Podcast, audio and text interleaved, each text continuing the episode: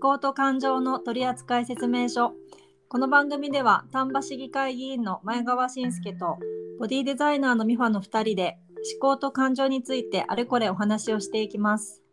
リスナーの皆様の毎日がより楽にそしてより楽しくなるような Tips をお届けいたしますえ今日は17回目の配信になりますよろしくお願いいたしますよろしくお願いします。17回目ですか。はいへえ、続くもんだね、これ。ねえだってシーズン1から行くともっとですからねそうやな。ねえなんか最近再生回数も結構伸びててそうなん。うんなんかこんなんね、聞いとる人おるんそんなん聞いてくれてる人がいるんだとマジか。ね嬉しかったんですけどそうやね。なんか社会に役立ってる感が少しするね。そうですねなんか2人だけでこう喋ってる感じから大衆がいると思うと、なんか緊張してきたな。いややめていつも通りで大丈夫 ですで今日から12月ですねああ、そうね。うんなんか、うでも今年はあったかくてあの水戸はああ、そうん、まだなんか冬感なくってちょっと紅葉もまだ綺麗だしう。秋なんですよね。へえ。丹波はもう冬に足入ってますか入った。うん、なんかこの間氷点下になったし、あそうなんだ結構寒い。うまあ昨日はなんか生ぬるかったけどね。ーんそうなんですね。うん。まあでももう年末ですよ。 そうやな。早いね。も毎年うどうせすぐ死ぬんやろうなと思うわ。 飛躍しましたねかなり。いやでもそんなもんじゃない。まああっという間なんでしょうねうん、終わってみたら。うん、うんで17回目の今日ははいえー好奇心について、好奇心うん、お話をしてみたいと思います。はいで、あのーこの間ある編集長2人あなんか60代の男性編集長2人のお話を聞いててうんうんで、まあ、今時の若いものはみたいな話をしてたんですけど大昔から続く話やなそうでなんかその今何でもネットで調べられちゃうから、うん、うん、あのー何でもみんなネットで調べすぎだみたいな話をしてたんですよね。へえで、まあ、もちろんそのいろんな人の意見を参考にしたりうんあの物事に対してこう深掘りしたりする上ではいろいろこうネットを活用するのはいいと思うんだけどうんその好奇心だけは人任せにするなみたいな話をしてたんですよ。難しい話だな好奇心を人任せにするなうん、世の中的に合ってるものを自分が好きと思っちゃうとかっていう間違いを犯さない方がいいよみたいなあ。あはいはいはいはい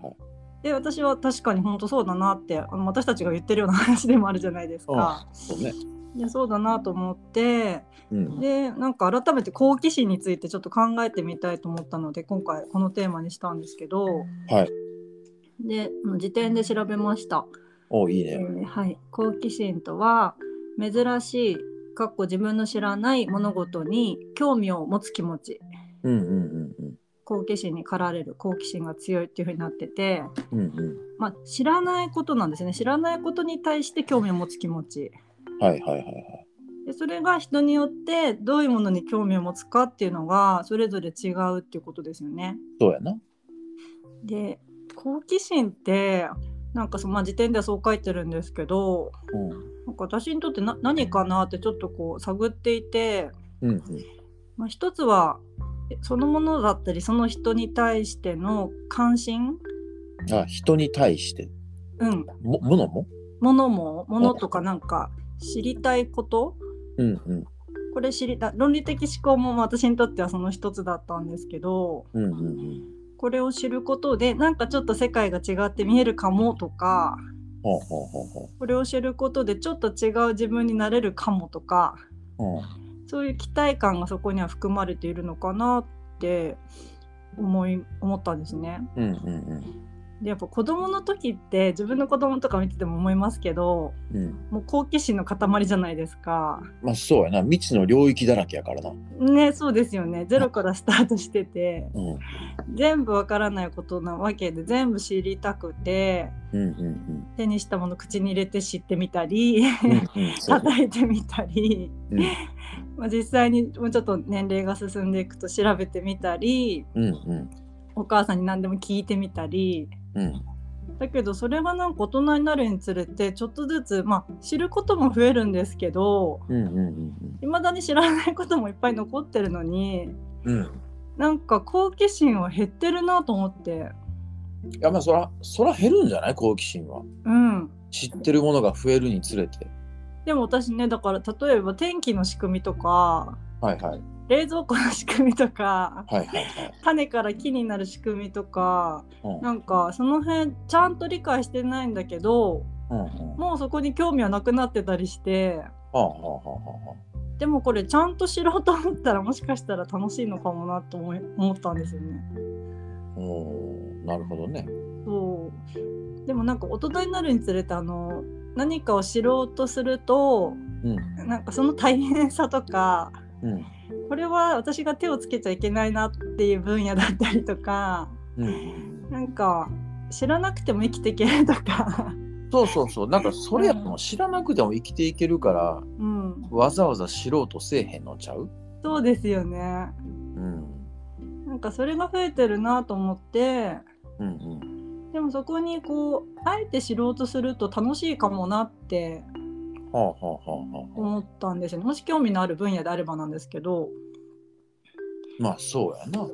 ねなんか知らなくても生きていけるけど例えば最近私発酵食品うんうんちょっと興味持ち始めてうん知りたいなと思ってうん。でも知らなくても生きていけるじゃないですか。うんうんうんでなんかそれっぽいヨーグルトとか納豆とか食べとけばいいのかもしれないんだけどうんうんなんか改めてちゃんと知ってみたら楽しいかもなとかうんそれは楽しいやろなねそういうことは深掘りしてみてもいいですよね。うんいいと思そうそうそう。だから好奇心を切らしたくないなって思ったんですよ。うなるほどねでもそれで言うとお猿さんはなんか私から見ると好奇心の塊に見えてあそう見える見えますねなんかもう積極的に楽しんでる人生を。うんそれは言えると思うんやけど俺の自分の感覚としてうんまあ、ミファから好奇心の話が出てきた時にさうん自分を振り返ってみるとさうん。好奇心あんまないなって思っててん、そうなんだ。自分ではそう思うんだ。うん、だからこの話題どこまで話できるやろうと思って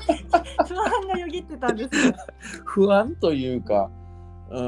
ん、別に不安じゃないけどどこまでできんのかなっていう、えでもねあ私からしたらなんか例えば薪ストーブチャレンジあの、まあ、何年も前ですけど薪ストーブ始めてみたりうんなんかその鹿が増えてるっていう状況を聞いてこう鹿肉うんやったりしてましたよね、なんか。鹿肉はやってないで俺あのあやってない狩猟免許は取ったけどうん、なんか漁やろうと思って猟友会に挨拶に行ったらなんか猟友会の雰囲気が自分好みじゃなかったからあやめたーうんうんうんで鹿肉を手掛けてんのは親父やな。あそうなんだそうなんだ、うん。うんだったりとかあと鶏もそうだしうんうん、今で40は。 40は、うんもう養鶏所ですよねすごいよ ね。そう やな。ちっちゃな養鶏場になってんな今。だったりそのおそば打ちそば打ちはいはいはいはい。もそうだしまず「みんなの村」を作っている時点でうん。なかなかなんて言うんだろう、まあ、言ったらその楽しいことかもしれないけどそんな大変なことよくやるなとも思うし、うんうんうん。確かに大変や。でうん、原動力はやっぱ好奇心じゃないんですか、う違うねん、俺の場合。ん、どちらかというと不安やねん。そうかそれも言ってましたね。うん。不安が先に立って、その不安を解消するために行動を起こしてるっていう色合いが強いかな。えなんか最近はその好奇心で動くことの方が多いみたいな話もありましたけどあったあった。この私が今言った話については、うん不安から動いてるんですかベースが不安やと思う。で、そもそもこのみんなの村みたいな構想自体がさ、うん不安に駆られてやってるところは結構あってうんでもまあだんだんその不安が少なくなっていくにつれて好奇心が顔を覗かせてきたって感じはあるああその順番なんだそううんうん例えばその鶏にしたってさうんうん自分がやってるビジネスがうまく回らなくなった時にはいお金がなくなっても動物性タンパク質食べられたらええなみたいなそ,、、うんんそんな次元やしいやでも確かになそのじゃあ養鶏を始めようとなった時にさ、うん。俺それまで DIY なんかしたことなかったんよ。うん。だけどまあ鶏小屋をさ建てるのに、まあ、できれば自分でやれた方が自律的やんうん。依存しなくて済むわけやからうん。うん。なので、まあ、自分でこう DIY を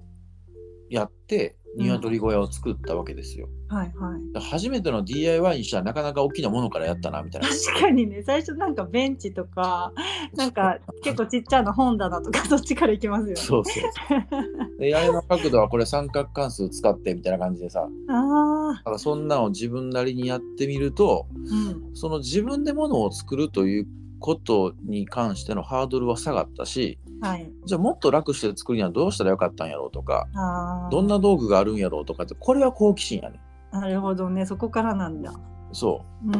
だからベースがこうぜ全体の構想が不安というネガティブな感情からうん起こってはいるけどやりだすと好奇心が、ま、こう顔を覗かしてくる感じう。ん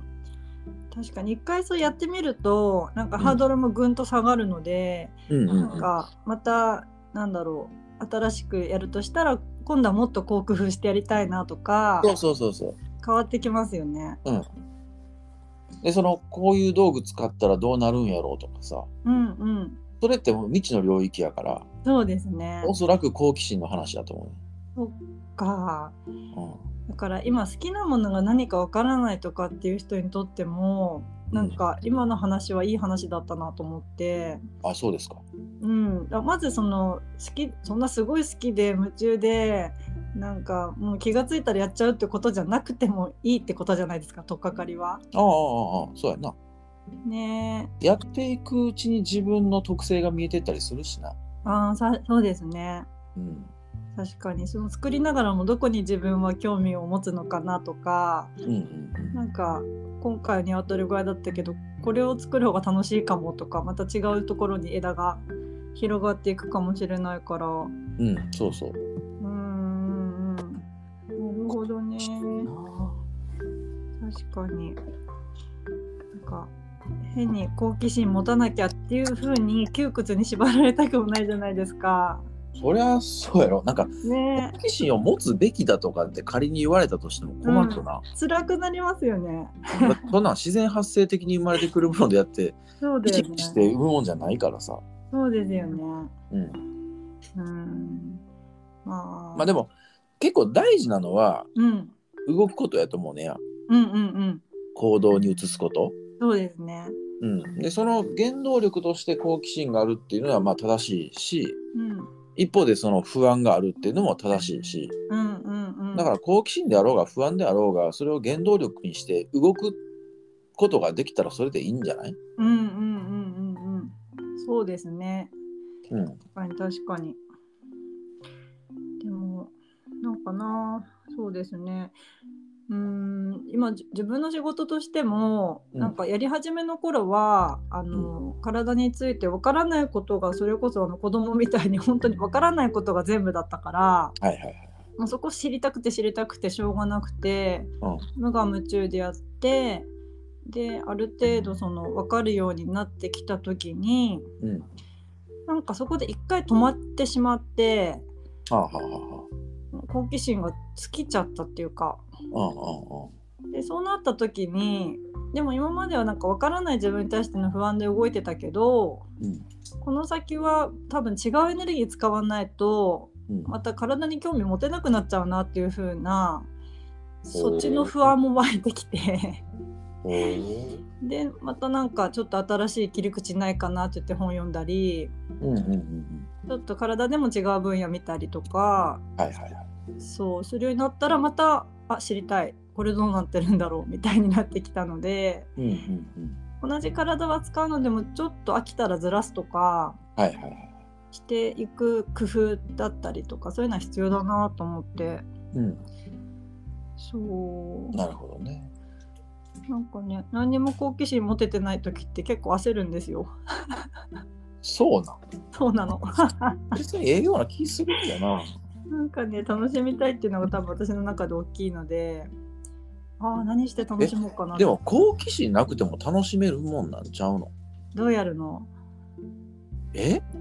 いやだどうかやらるのどうやるのいや実際行動に移すことが大事だと俺は思っててはい。で行動してたらまあ楽しいこともあるのね俺はねうんでもそこに好奇心がなかったりするわけようん。うん。その不安ベースで行動してる時はうんうん。でもそれでも楽しめてるから別にええんちゃうかと思うわけうんうんいやもちろんななんかなうん。うん。不安に駆られて動く時よりうん。好奇心旺盛で動いてる時の方がはい。心に余裕はあるよねああ。だからうん自分の失敗とか相手の失敗、まあ、うん動いていく中で出てくるそういう失敗に対して寛容にはなりやすい好奇心、ああ、なるほど、なるほど。ううん、けどもうそれはもうしゃあない気がするなーん。そのやっぱ不安とか焦りがある中での失敗ってイラッとしやすいもんよ、うんうん。そうですね。でそういう、まあ、特に若い時なんかそういうのはあってはい。今だいぶ余裕が出てきたからその失敗に対しては寛容になってきたけど、うんうんうん。でもいきなり寛容でもあかん気もすんねんわかるわかる。最初から寛容っていうのが、うん。まあああかんことはないんやろうけそんどなことないけど、そこもちょっと通りたいな、私は。そうそうそううん。それを踏まえて今があるっていううん。まあだからねカッカカッカしてる人を見るとまあまあわかるわっていう気にもなるし、確かにね。ううんんうんうんうんでもなんかゆとりを持って楽しむのも好きだけど、うん結構切羽詰まった中でややらざるを得ないっていうのも好きかな。うんうんうんうんうん俺はどっちか言うたらそっちの方が力を発揮するタイプやなと思ってる、うんうんうん、夏休みの宿題は8月31日からも猛ダッシュやからなすごいですよね瞬発力。 でも確かにな振り返ってみると俺センター試験とかすごかったわあそれもそのタイプですかうん、あの高校3年の秋のうん。物理の実力テスト、うん。まあ、それがその学年最後の実力テストやってんけどうん。あんまり出来が良くなかった感触やってあん。で何点あるかなと思ってあの答えか答えというか結果返ってきてみたら1点もなくてさ、えー、 0点やってんやう。わあでこれはやっぱその学校の先生物理の先生の話を聞いてるから分からへんやろうなと思ってそっちなの。でそれからまあ物理の授業のたびに俺はコツコツと教科書を一から読み返しててんな、えまー、あ、それでめっちゃ怒られてんけどああの関係のないことすんなみたいないやめっちゃ関係あることですよ物理ですよつってうーん。でまあでもその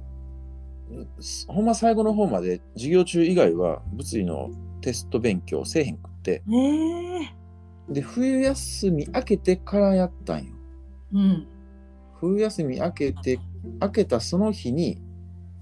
終業あじゃあ始業式の帰りに物理の黒本っていうのを買ってえー、センター対策のはいはい。でそれを一晩でやってんやうえー、で一晩でやってあなんか分かったわってなっ分てかったんだすごいそれで本番96点やってんいやーすごいけどこれみんな真似ししないでください えでもやっぱそれぐらいギリギリまでやこう溜め込んどいたらさやっぱそれなりの瞬発力でいくと思うよいやでもそれお猿さんだからってありますようーんまあそれは人によるやろうけど人な、によるようん、でもそれは結構焦りやったよ、あうん、ー、まあ不安焦りがあってうんもう最後の最後でこう覚醒したみたいなすごいなそれ まあかなりエネルギーにはなりますよね焦りってなるなるしそういうなんかやり遂げた感っていうのは、うん自分の中のさ事実としてこう積み重なるやうんんそれはなんか自分を支えてくれる一つになるよねうんうんうんまたこういうことが起きた時にあの経験があったしまた今回もやれるっていう気持ちにはなりますよねそうそうそうそへえーうだから俺好奇心よりか不安の方が向いてるのかもしれへんな俺は人によるのかもしれないですねそれも。なあううんん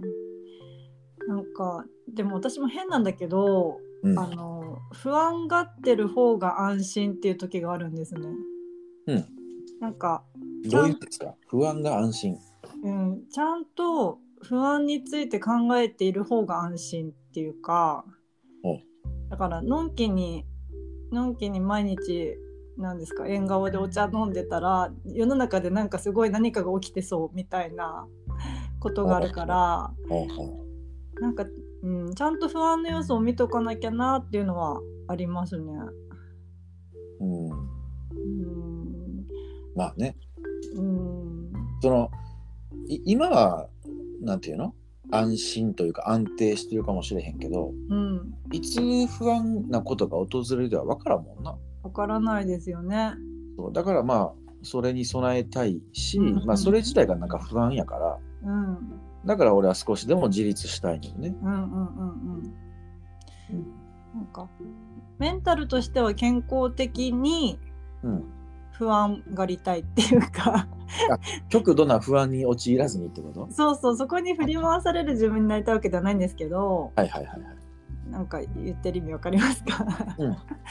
程度の問題やんな、そうですね、そうですね。うん、うんうんうん、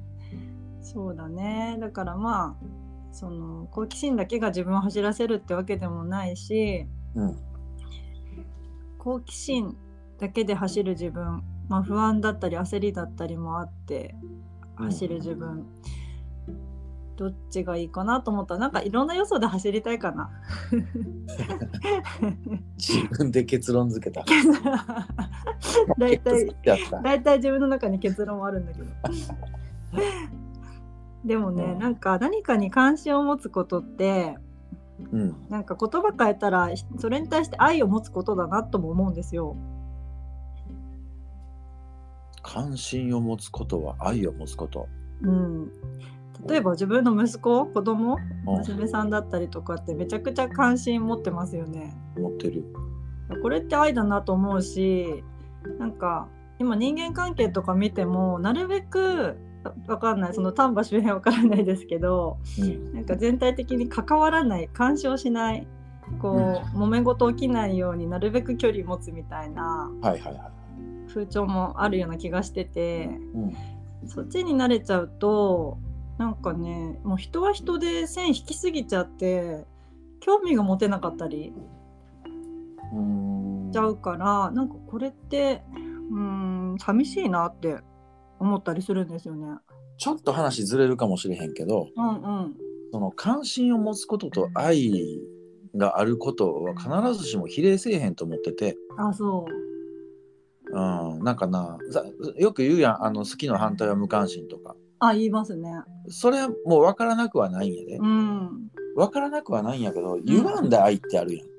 何何もう一回。歪んだ愛歪んだ愛かあそうねそっちもありますねそうだからその関心を持ちすぎてはいはいは過い干渉な関わりをする愛情表現ってあるやんそうですねあれは完全に歪んでる気がしててうんうんあ愛があるがゆえに距離を置くことも大事やと思うのねうんうんだからその関わり方と愛というのは必ずしも比例するわけじゃないなっていう印象がある。そうですね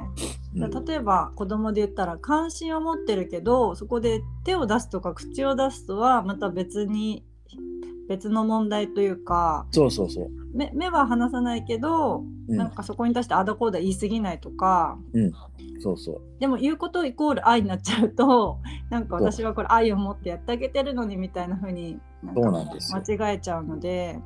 そうなんですよ。ここはねずれない方がいいですよね。うん。うーんもうなんか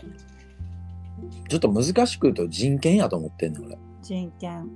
うん。人の権利、人が持ってる権利ってあるわけやん。うん自己決定とかさ、はい。知る権利とかさ。うん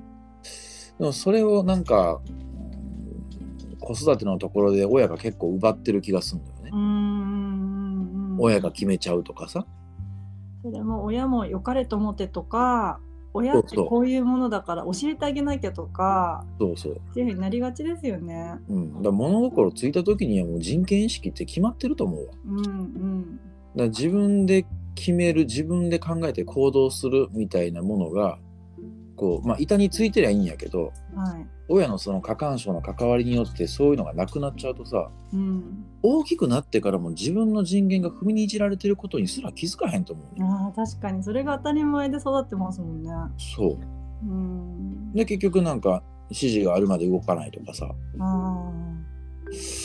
なんかそんなう受け身な人生というか自分の人生を生きれなくなっちゃってるーような気もするんだよね。あー確かにね。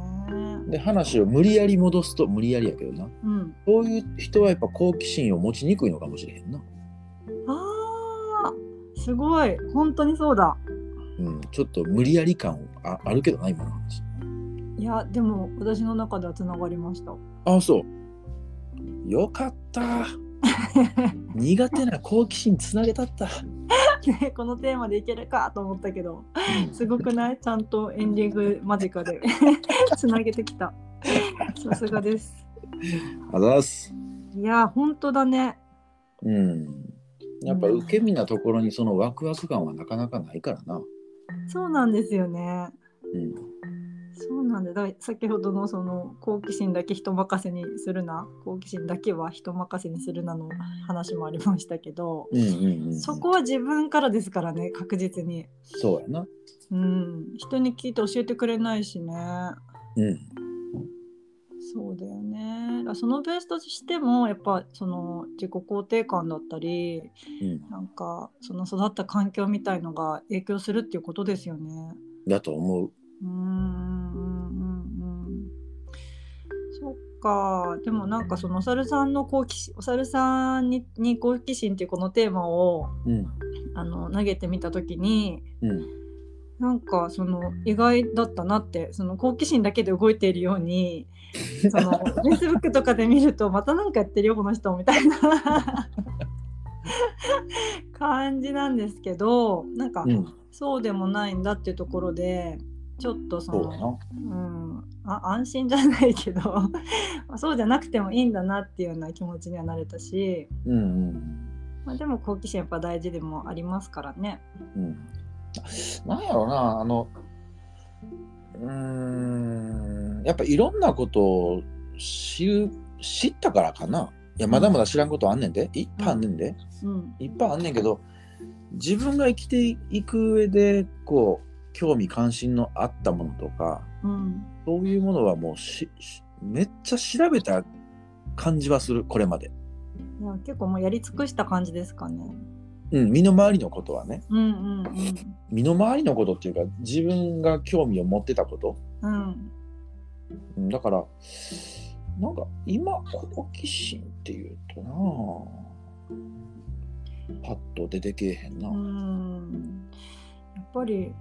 まずし知らないことっていうところだしそこにまあ興味があることっていうことじゃないですか、その条件で探すから。そう。また本当に違う世界と出会った時とかうん、なんかなんだろうなどういう時なんだろうでもそうやんな。だから知らないとうん興味関心があるの交わり部分ってことやもんな。そうそういうことですよねで、その興味関心のあることって結構や、ななんていうの、そのメカニズムとかさ、うんなんか本質とかさ、うんそんなものを結構勉強してきたらさ、うん知らないことがし知ることになってしまうやん。そうなんですよそうするとそこもう好奇心なくなってるわけやからそうなんですよね知れて嬉しいんだけどなんか楽しめる材料がどんどん減ってはいるわけですよねそうそうそうそうで例えば政治家になってうんこれまで政治の世界って知らんかったからさ、うん、そういう意味では好奇心があったんかもしらんけどあそうですねでもなんか最初の定例会であこういうもんかって思ったらうんどこも知ったことになっちゃうよある程度あそうですねでしかも例えば経営をやっててうん経営のこの部分と、まあ、政治家のこの部分って同じやなとかなったらうんこう例の応用でさそっか応用応用でやっていけるからうんそのん目新しさというかそんなんがすぐなくなっちゃう、うん特にお猿さんの場合抽象度の高い世界で生きてるから、うんと一つを経験してもいっぱい違うことも経験したような自分になってるのでそこれこそどうしようですよね好奇心。うそうそうなんか地球じゃないとこに行った方がいいかもしれ ない。アイラブ地球やから地球は地球と関わりたいあーそう。そうか、うんそうかだから俺好奇心がちょっと苦手というか、うん、あんまないのか、うん、ちょっと不足してるのかもですね。うん、うんうん、不安もちゃんとあんねんけどなうん。そうですね。不安も減るけど、やっぱりなくなりはしないですよね。そうそうそうなくなりはせん、うんうん不安も好奇心もなくなったら多分動かへんと思う俺うん。動かないよね、本当に。 原動力なくなんねんもんなねえ。本当ですよ。両方大事だな。うんうん。だからなんか子供の時はほっといても何にでもワクワクできたんだけど、あの、うん大人になったらやっぱりあえてワクワクできるものを自分にあの持ってきてあげなきゃなって思って。うーん